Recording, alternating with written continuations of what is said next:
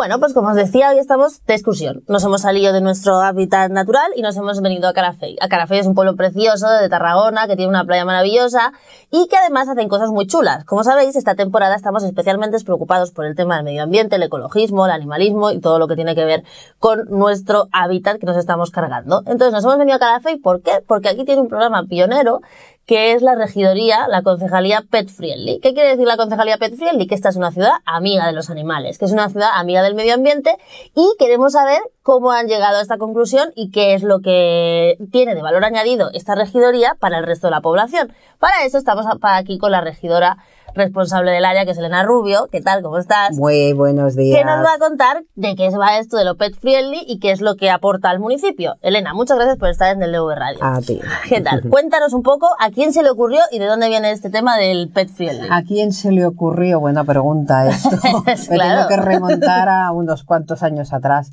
Esto empezó a cocerse, por decir de alguna manera, eh, para ya el 2016. Ajá. Ya nos empezamos a plantear eh, que los animales forman parte del municipio. Somos aquí, somos un municipio donde hay mucha, eh, mucha casa, mucha, hay bloques de, bloques de pisos, pero también hay mucha casa y hay mucho vecino que es propietario de animales. Entonces, a partir de ahí empezamos a verla, a valorar que estos animales forman parte, son unos vecinos más y por tanto tendríamos que darles la importancia que tiene. Y como tú bien has dicho, eh, desde el punto de vista animalista y desde el punto de vista ambientalista, tenemos que hacer un cambio eh, de mentalidad, tenemos que hacer un cambio de, manera de ver las cosas y dijimos que por qué no podíamos ser un pet friendly. Un pet friendly es un municipio amigo de los animales. Nos pusimos un objetivo, una hoja de ruta en el 2016 para a llegar a la excelencia. Sé que cuesta muchísimo llegar ahí, pero bueno, poco a poco ya se están empezando a hacer cosillas. ¿Veis? Hay cosas que nunca oímos y me encanta oír como poner en la misma frase política y excelencia. ¿eh? Es posible hacer política Pues y hacer política de la Hemos excelencia. dicho llegar a la excelencia no significa que se pueda llegar, pero Bueno, se pero por lo intenta. menos Las está la cosas siempre se intentan. es como la comida. Intentas que te salga buena, ¿no? Exacto, luego te Pues sale lo, que te sale. Eh, Perfecto. Bueno, ¿y qué hacéis en la regidoría Pet Friendly? ¿Cuáles son los, bueno, qué estáis haciendo ahora como gestión? Hoy como gestión ahora eh, tenemos dos ámbitos importantes, lo que es el mundo de los gatos callejeros, lo que le llamamos aquí los cats parals, y luego el tema de, de- de la tenencia responsable de- de- de- de los, de los perros. Desde el punto de vista de los gatos, aquí se ha hecho un estudio de todo el municipio de cuáles son las colonias que hay, eh, controlar las colonias que hay dentro del municipio y valorar eh, dentro de cada colonia cuántos, cuántos gatos hay. A partir de ahí tenemos un, un grupo eh, importante de gente voluntaria que se dedica a alimentar estas colonias y entonces lo que hemos hecho es normalizar un poco esta situación. Una vez que tenemos la diagnosis, que sabemos dónde están las colonias y quién las está alimentando, lo que hacemos es automáticamente es el CER, lo que es, es la, castra- eh, la captura, esterilización, retorno de este animal a, a su hábitat. hacemos las esterilizaciones porque sabemos que un gato, en un año de un gato no abandonado puede crearse una colonia de 10 o 12 gatos o 15 gatos como nos ha sucedido.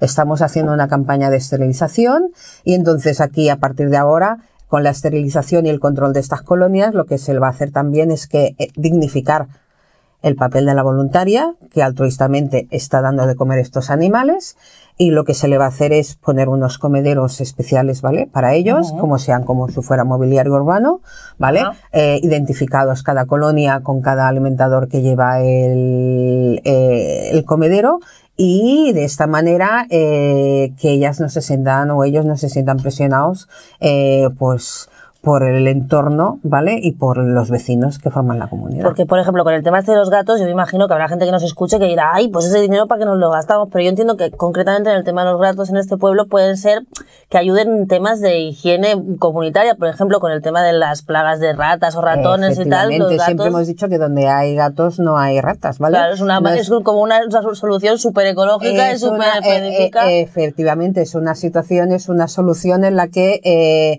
eh, ciertas plagas las tienes un poquito a raya, ¿vale? Y, y eh, haces que eh, también que el ciudadano coja el sentimiento de, de, de, de, valorar un animal que aunque sea callejero, tiene su función, tiene su interrelación con, con la comunidad y yo creo que es una parte pedagógica y a la vez ambientalista importante. O mantener el, el ecosistema. El ¿no? ecosistema. Urbano. Hay muchas maneras de hacerlo, pero yo creo que esta es la manera más ecológica y más natural y normal que se puede hacer. Y con el tema de los perros que decías de la tenencia responsable, sí, porque sí, vemos aquí, cada verano, aquí, sobre todo, que se abandonan un montón de perros, que la gente no es responsable con los animales. Eh, aquí, por desgracia, y yo no sé en otras comunidades, pero en muchas comunidades todavía que, por desgracia, se considera un animal como un objeto, no como un ser vivo. Uh -huh. Y por tanto, eh, utilizan un animal de usar y tirar. Parece mentira, pero es que es así. Y aquí lo que queremos hacer es la responsabilidad de tener un animal, un animal, la responsabilidad de tenerlo censado, de tenerlo chipado, ¿vale? Que se lleven su chip identificativo y eh, porque es al fin y al cabo es el DNI del, del animal, el animal se pierde o lo que sea, eh, su, su pronta recuperación o que vuelva a su casa es mucho más rápido que no si no está censado uh -huh. ni chipado. Y luego eh, la responsabilidad de tener, de que forma parte del municipio y que tiene que conservar el propietario, sobre todo el propietario de, de, de estos animales, pues eh, la recogida de los excrementos, las campañas de sensibilización, la recogida de los excrementos y de los orines. ¿Cuántos ¿vale? perros y gatos tenéis más o menos Uy, pensados? Aquí censados hay muy pocos. Todavía ya te digo, eh, hay que hacer mucho trabajo en este aspecto. Eh, puede ser que haya censado dos de cada diez, una cosita pues, así. ¿vale? propietarios y propietarias de Carafey, a hacer el favor de censar a los perros y los gatos, que, tienen, que si no, no son ciudadanos del municipio. Eh, efectivamente. Y ya para terminar, ¿cómo crees tú que mejora la vida de la comunidad, no? Pues una regidoría como esta, que Calafey se ha conocido, además de por su maravillosa playas y sus, mm. y sus grandes atractivos turísticos, por este tema tan concreto, que además yo creo que sois pioneros del tema de, de pet friendly, ¿no? Pues yo creo que es un ejercicio de responsabilidad y un ejercicio de civismo. ¿Vale? Y que hacer que la, el, el, el, municipio, eh, que los ciudadanos del municipio quieran más su municipio, se integren, valoren el hecho de que la cohabitar animales con, con, con, con seres humanos vivos, ¿vale? Claro. eh, es, es, es normal, es, es, es posible y sobre todo lo que digo yo es el, el principio de, de, de, de civismo que se puede llegar a tener, ¿vale? Eh, y de querer tu propio municipio mediante los animales. Parece mentira, pero yo creo que los Ajá. animales puede ser un conducto vehicular importantísimo porque es que ellos forman parte del municipio. Son uno más del municipio. Es cierto, de nuestra vida. A veces, de nuestra vida. Mucho mejor si son de la persona. familia, yo siempre lo digo, si eh, nos vanagloriamos y decimos que mi animal, mi gato, mi perro es el mejor, hace esto, hace lo otro, cuando salga de puertas para afuera, cuando salga de puertas de tu casa para afuera, que te sientas igual de orgulloso tú, ¿vale? Cuando un animal cuando lo llevas por la calle. El perro nunca va a recoger una caca. El perro nunca, el, el, perro, tú tienes que ser el responsable de que te sientas orgulloso tanto dentro como fuera de la casa de este animal. Elena Rubio, teniente alcalde del Ayuntamiento de Calafé y responsable, entre otras muchas cosas, de la regidoría Pet Friendly. Los micrófonos son tuyos. Invita a la gente a que venga a Calafé. ¡Ay, Calafé! como lo quiero yo, Calafé. Calafé es un municipio que lo que tiene muy bonito son unas playas. Tenemos tres kilómetros de playa. Tenemos una, una playa muy plana. es eh, aquí mayoritariamente el turismo es familiar. ¿Por qué? Porque al ser una playa tan plana y de aguas tan, tan tranquilas, invita a que las familias vengan. Volvemos a decir, entre las familias hay animales, por Ajá. tanto teníamos que ampliar, ¿vale? Ese turismo familiar con la inclusión de los animales. Tenemos un patrimonio histórico muy importante. Cierto. Tenemos un castillo medieval increíble, tenemos una ciudadela ibérica increíble, tenemos una casa que se le llama la Casa de Barral de un escritor que formó parte también de y que tuvo mucho contacto con la generación sudamericana, ¿vale? Uy, aquí venían de vacaciones eh, el Eh, Gabo, el este que ahora es el señor de Preisler, ¿cómo se llama? Sí. El- ¡Ay, se me ha ido! García Bueno, Márquez, bueno, García era muy amigo de. García Márquez, era un poeta muy importante. Y aquí el patrimonio, él estuvo muy involucrado en todo lo que era el, la pesca, en el mundo de la pesca, en todo, los, todo lo que es los pescados, ¿vale? Y, y la cultura, ¿vale?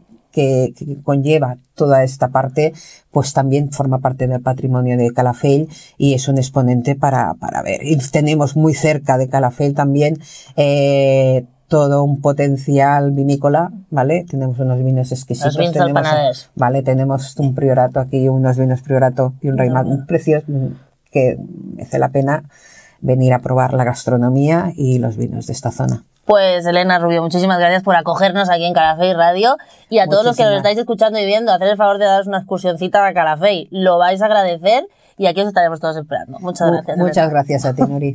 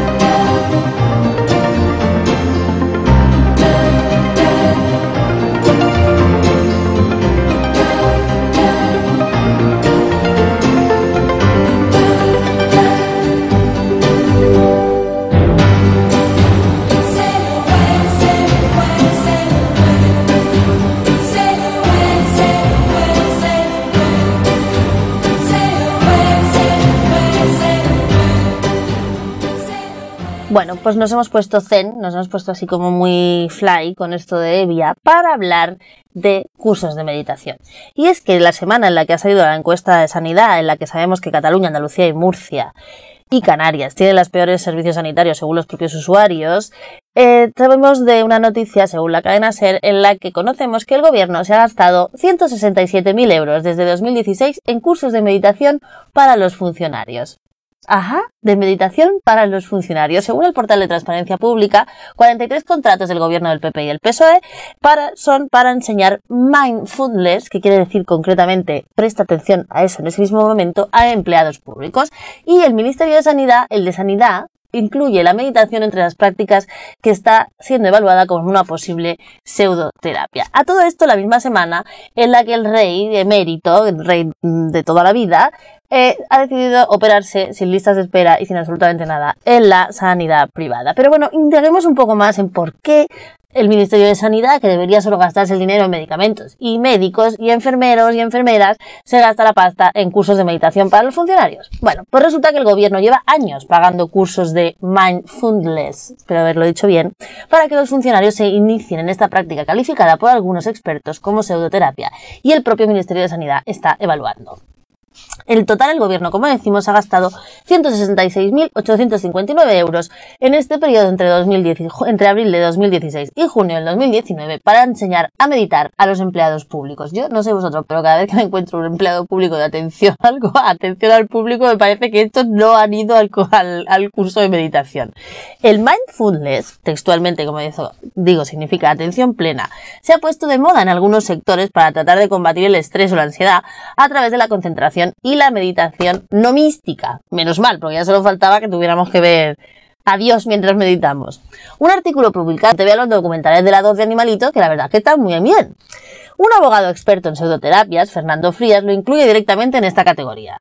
Dice, entre comillas, el mindfulness se puede considerar una pseudoterapia porque se está presentando como algo con efectos terapéuticos sin base teórica y sobre todo sin resultados probados. Explica, el Ministerio de Sanidad no lo incorporó al listado que aprobó el pasado febrero en el que aparece 73 técnicas que no han acreditado ninguna eficacia como la terapia regresiva o el coaching transformacional. La meditación aparece entre las 66 terapias que aún en evaluación junto al yoga o la homeopatía. O sea que estamos pagando un montón de pasta en cursos a una cosa que no sabemos ni siquiera los beneficios que puede tener y si los tiene, porque no está acreditado. Mientras tanto, los usuarios se quejan de las listas de espera, del mal servicio o de los pocos medios que tienen los profesionales y nos vamos a la encuesta que ha salido, como digo, esta semana en el que hay cuatro comunidades autónomas que salen específicamente muy mal paradas. Alguna de ellas ya repite eh, puesto como última eh, comunidad autónoma en servicio sanitario que es Canarias. Mientras Navarra sigue siendo la mejor, saludos a todos nuestros oyentes y oyentas de Navarra que sabemos que son muchos, Canarias se afianza en el eh, puesto último. Y lo que dice esta encuesta, la que trataremos la semana que viene con una miembro de Marea Blanca, es que allá donde los servicios públicos están más eh, subcontratados, más eh, privatizados, hay una peor sanidad pública, obviamente. Mientras tanto, nosotros nos quedamos con el dato de los cursos de mindfulness y nos gustaría mucho que el Ministerio de Sanidad nos dijera dónde nos podemos apuntar para meditar, aunque sea no místicamente. Muchas Estoy atacada. Estoy atacada. Estoy atacada. Malvado en las costillas y te den riapita. Mira que estoy atacada. Por los traguitos que tú me haces de pasar. Coge la puerta. Estoy nada más deseandito riapita. Mira de coger la puerta.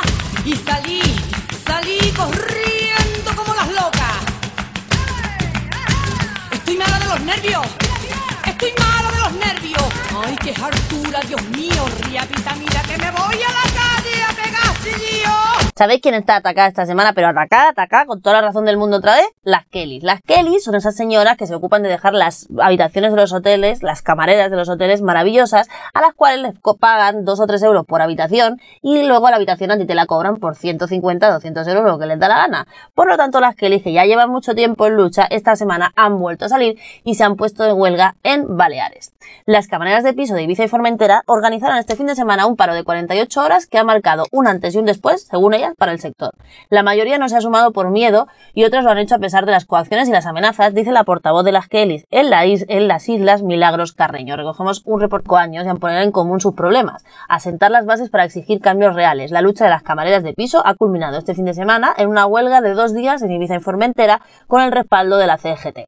El paro de 48 horas ha tenido un seguimiento aproximado de 2.000 trabajadoras, pero solo en el territorio ibicenco. No ha sido fácil, reconocen las organizadoras, pero ha significado un antes y un después en la lucha.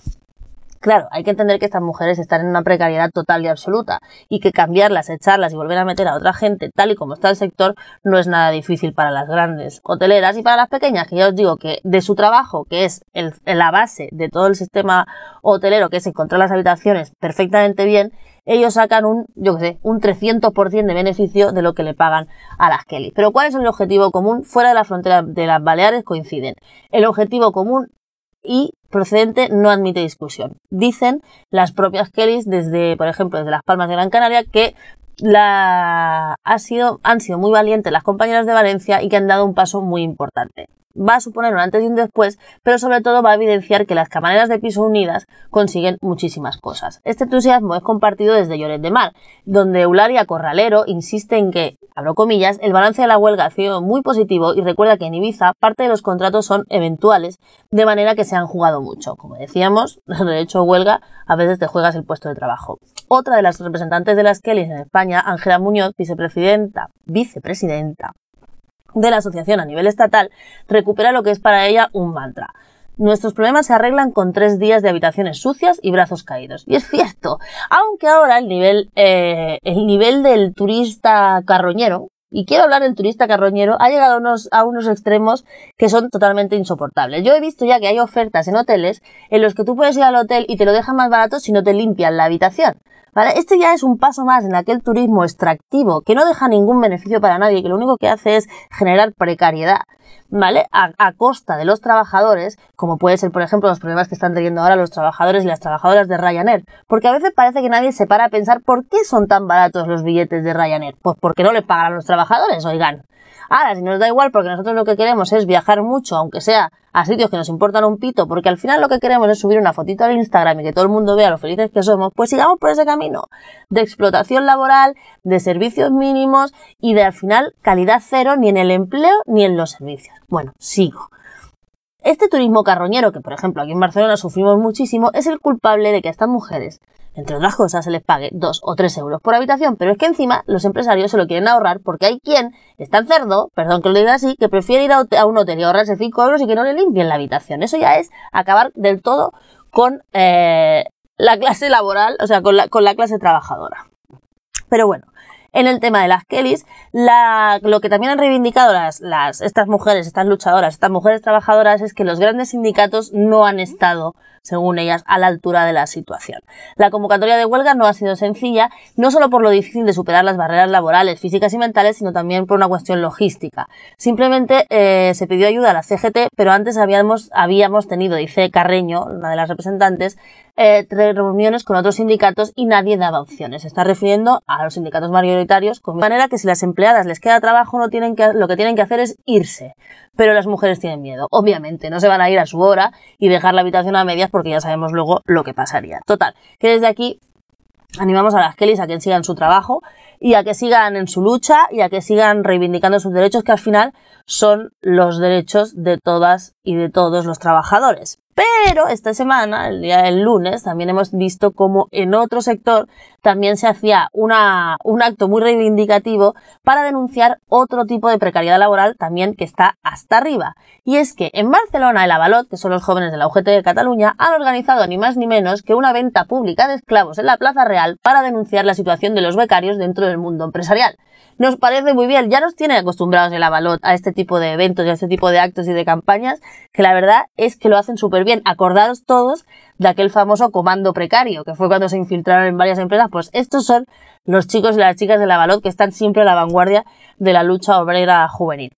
Pues miembros del sindicato lamentan que haya empresas que no remuneran la- el trabajo de los becarios y que no cotizan por ellos a la seguridad social y que además cubren puestos de trabajo con la mano de obra de los estudiantes en práctica. De hecho, Avalot avisa que se están analizando el caso de algunas empresas, aunque no han querido dar más detalles todavía, que según el sindicato podrían estar haciendo abuso del trabajo de los becarios. En este sentido, y para revertir la situación, Avalon reclama que los estudiantes en prácticas tengan siempre un contrato laboral con la empresa, que pasen a ser trabajadores indefinidos cuando hayan superado un año en prácticas y que se cree un registro de becarios.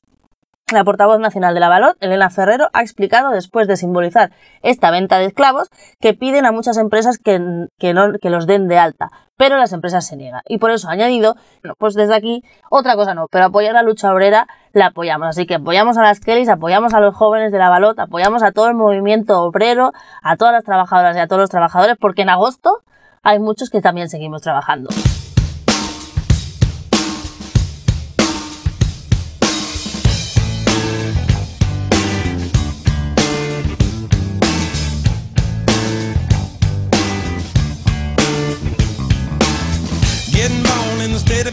Mississippi. Papa was a copper and mama was a hippie. In Alabama, she was swinging a hammer. Price you gotta pay when you break the panorama. She never knew that there was anything more than gold. What in the world does your company take me for? Black bandana, sweet Louisiana. Robbing on a bank in the state of Indiana. She's a runner, rebel and a stunner. On the mirror saying, baby, what you gonna? Looking down the barrel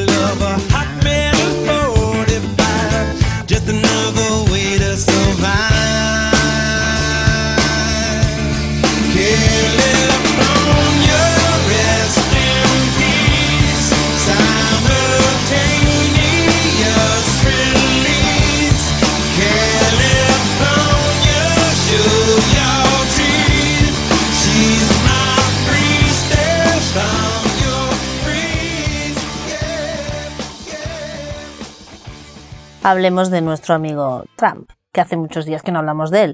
Y hablemos de una, in- una invasión, ¿sí? Una invasión silenciosa que está haciendo en todo el mundo a través de un ejército, esta vez de militares, no de pegar bombas, pero de uno igual de poderoso que son líderes religiosos. Estamos haciéndonos eco de una noticia de diario.es en la que nos dice que hay líderes religiosos vinculados a Trump que llevan a cabo una campaña de política exterior paralela con una agenda fundamentalista. ¿Nos lo creemos? Todo. Hay un grupo de pastores evangélicos vinculados a la Casa Blanca que está exportando su predicación radical desde Estados Unidos a países latinoamericanos con el objetivo declarado de influir en los líderes políticos de la región. Y claro, la calidad de los líderes políticos de la región ahora mismo es mortal. De todas maneras, esto no es nada nuevo de, Trump, porque, por ejemplo, nuestro coleguilla López Obrador de México se apoyó en el PES, en el Partido de Encuentro Social, que es un partido evangelista, para llegar a la presidencia de México. De hecho, eh, creo que ya lo comentamos aquí, está repartiendo ahora la cartilla de, la moral mexicana a través de las iglesias evangelistas. Por lo tanto, esto de Trump no es nada nuevo. Nuestro, nuestro presidente mexicano, el peje, llamado allí, ya lo hace. Capitol Minister, financiado por el vicepresidente de Estados Unidos, Michael Pence, y el secretario de Estado, Mike Pompeo, cuestiona la existencia, entre otras cosas, del calentamiento global. Y entonces, mientras la Amazonía arde en Brasil, Bolivia y Perú, un grupo de pastores evangélicos, como decimos, vinculados a la Casa Blanca, está por ahí predicando el mensaje radical fundamentalista en contra de cualquier cosa que sea que convenga con los derechos humanos, contra el aborto, con los derechos de la comunidad LGTB y, por supuesto, con cualquier cosa que se oponga a la acción de las empresas que siguen eh, calentando el mundo hasta que reviente un día y nos quedemos sin él. Sobre todo en países latinoamericanos con el objetivo de influir en sus dirigentes para que sigan la política de Trump. Por ejemplo, uno de los máximos exponentes de este asunto es Ralph Dollinger, un exjugador de la NBA que hay que apoyar y acercar a Cristo a los políticos.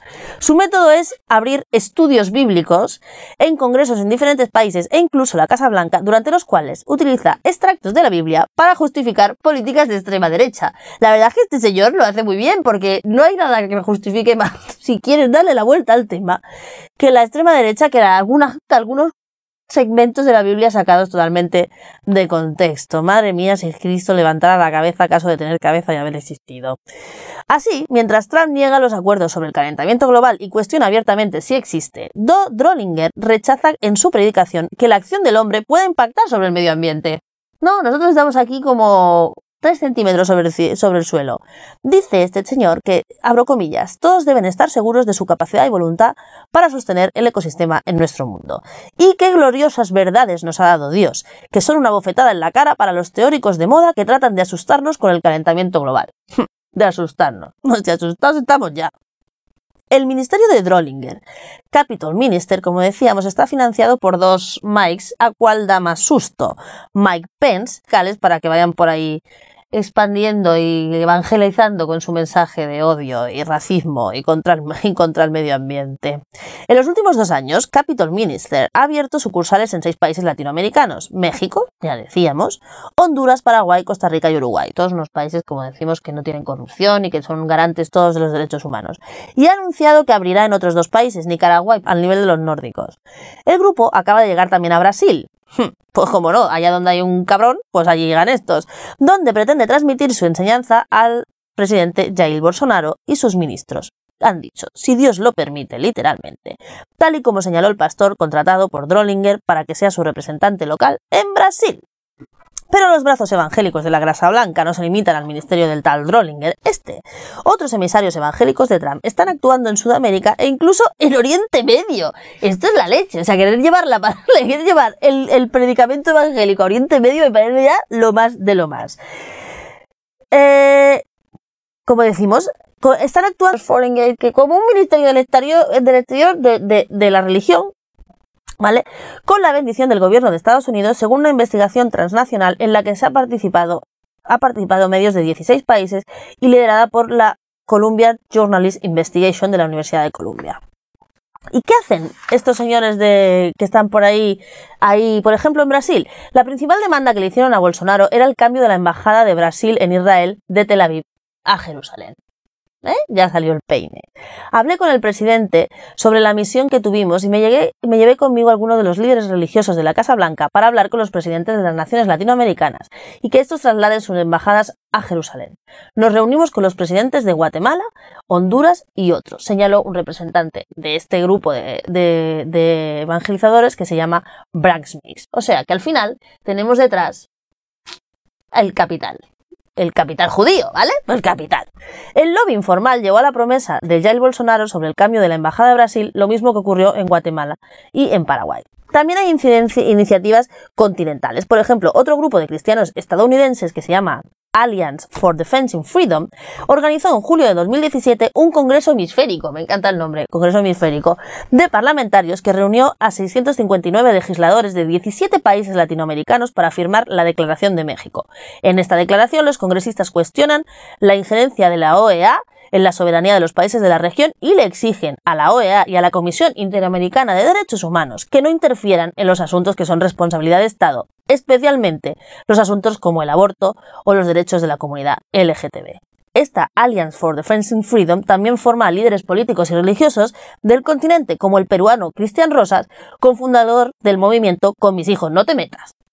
Rosas presentó en la Asamblea de la OEA en Washington el 3 de junio del año pasado como representante de la sociedad civil y de grupos que se oponen, por supuesto, al aborto y a los derechos LGTB, entre otros. Por ejemplo, otros de las, de las acciones que hace este grupo de evangelizadores por el mundo fue que en junio de este año Ralph Dollinger, el primero con el que hablamos, fue a Nicaragua por invitación del presidente Daniel Ortega, ese tipo que conocemos como un absoluto represor que ha causado 212 muertos, 1.337 heridos y 507 detenidos en las últimas protestas en su país. Bueno, pues hay que estar todos atentos porque sabemos que Trump, además de colonizar el mundo con su contaminación, con su odio y con su racismo, también nos está colonizando con sus ministros evangélicos que van uno por uno, país por país, a ver si acaban de colar el mensaje anticlimático y antiderechos humanos. Estarse al loro y que Dios nos asista.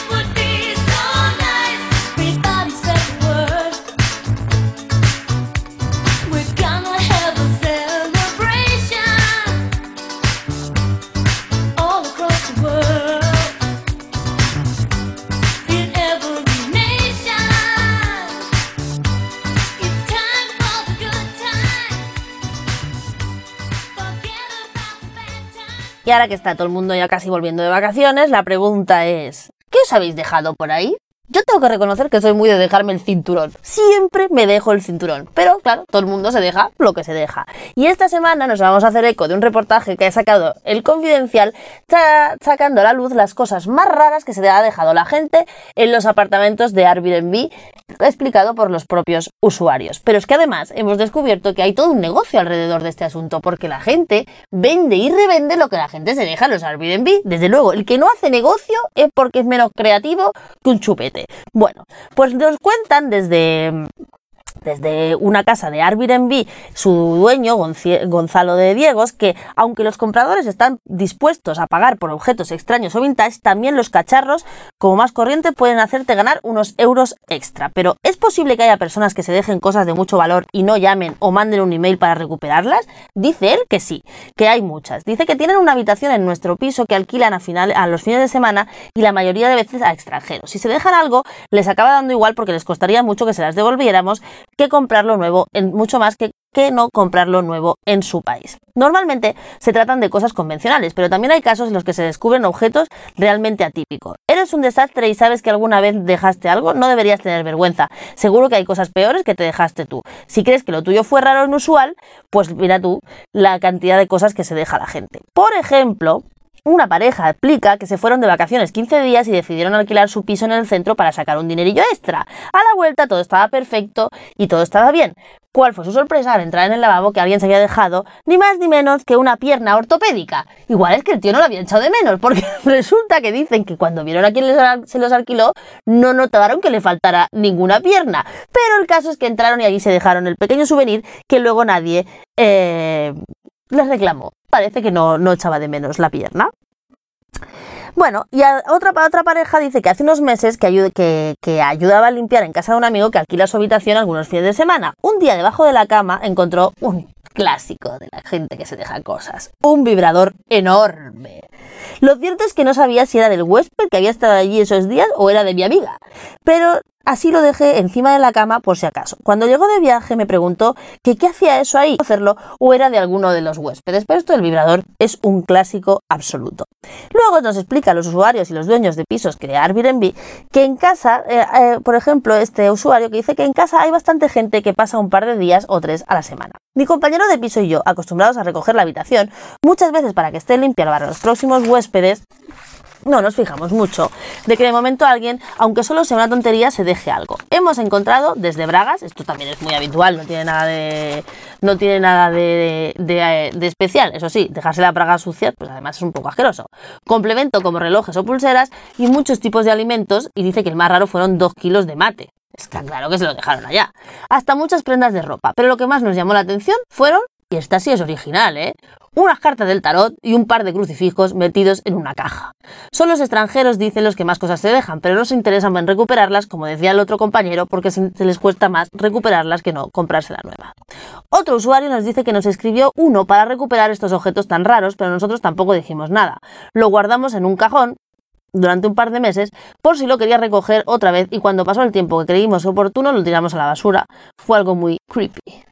Una vez, dice otra usuaria, se dejaron una mochila entera. Llevaba el ordenador, las gafas de ver, pero eso sí, eso sí vinieron a por ello como era normal. Otra de las cosas que una vez me encontré fue una bolsa entera de marihuana. Hmm. No era un poquito, dice el usuario, era un bastante y de bastante calidad y tuvimos que llamar a la policía, comenta Patricia de 35 años. Y en otra ocasión se dejaron una prótesis de otra pierna, vemos que esto es recurrente, lo de ir dejándose la pierna por ahí, pero no me había fijado que si la persona tenía una pierna o una discapacidad, pero no es posible que se fuera con de- sin ella sin más. Quizá la compró para alguien y se le olvidó. Todo un poco loco. Bueno, pues eh, sí, nosotros también nos dejamos cosas. Nos parece muy gracioso lo de la pierna que sea recurrente y nos ha encantado el tema del tarot, porque ¿quién se lleva un tarot de vacaciones? No sé, pero lo suyo es que si la tarotisa podía saber dónde se lo ha dejado, no hace falta que llame para recuperarlo, ¿no? Digo yo.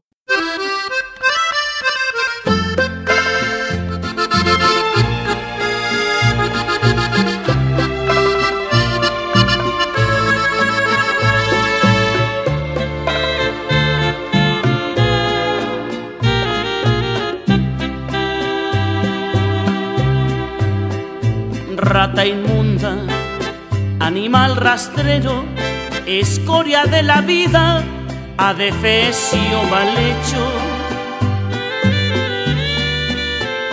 infrahumano, espectro del infierno, maldita sabandija, cuánto daño me has hecho.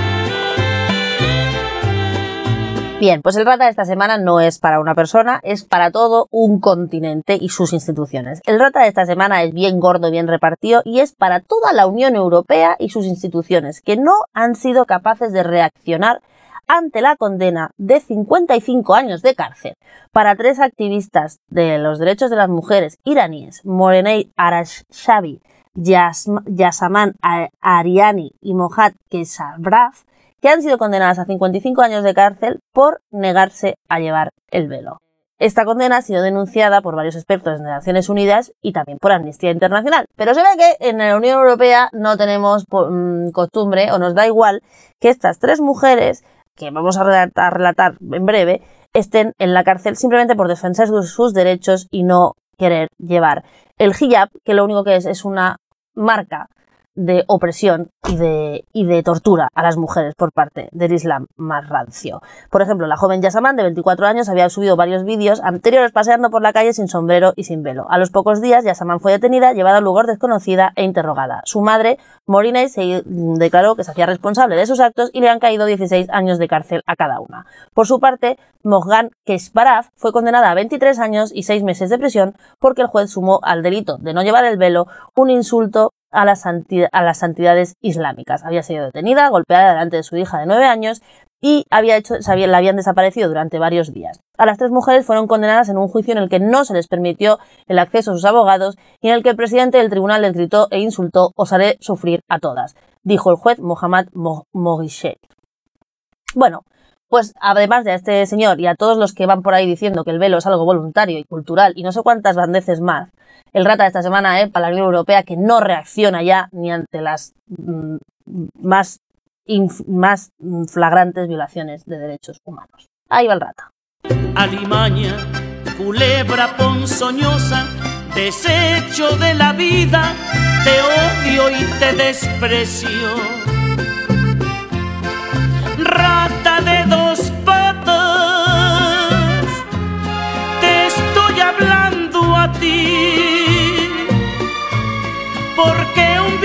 Rastrero, aún siendo el más maldito, comparado contigo se queda muy chiquito. Maldita sanguijuela, maldita cucaracha, que infectas donde picas, que hieres y que matas. Alimaña, culebra ponzoñosa, desecho de la vida, te odio y te desprecio. Pues hasta aquí hemos llegado esta semana, que nos hemos ido de excursión, que nos han acogido los amigos de Café y Radio y por eso nos oís también, porque estamos en un super mega estudio de radio, todo insonorizado y todo bien bonito, que lo único que hace es llegar todavía mejor todo nuestro cariño y todo nuestro amor que le ponemos todas las semanas a este programa y a- en DLV Radio, La Escuela con Nuria. Pues nada más, nos vemos la semana que viene y mientras tanto esperemos que nos recomendéis, nos compartáis nos escuchéis en el Facebook de La Escuela, en el Twitter de Nuri Iglesias y en todas las redes sociales de DLV Radio, Twitter, Facebook e Instagram. Un beso enorme y a disfrutar hasta la semana que viene.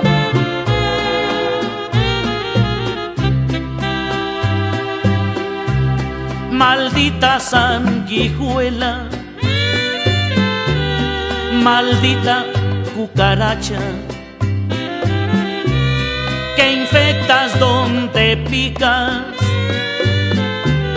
que hieres y que matas. Alimaña, culebra ponzoñosa, desecho de la vida, te odio y te desprecio. Rata de dos patas, te estoy hablando a ti, porque un bicho rastrero, aún siendo el más maldito, comparado contigo, se queda muy chiquito.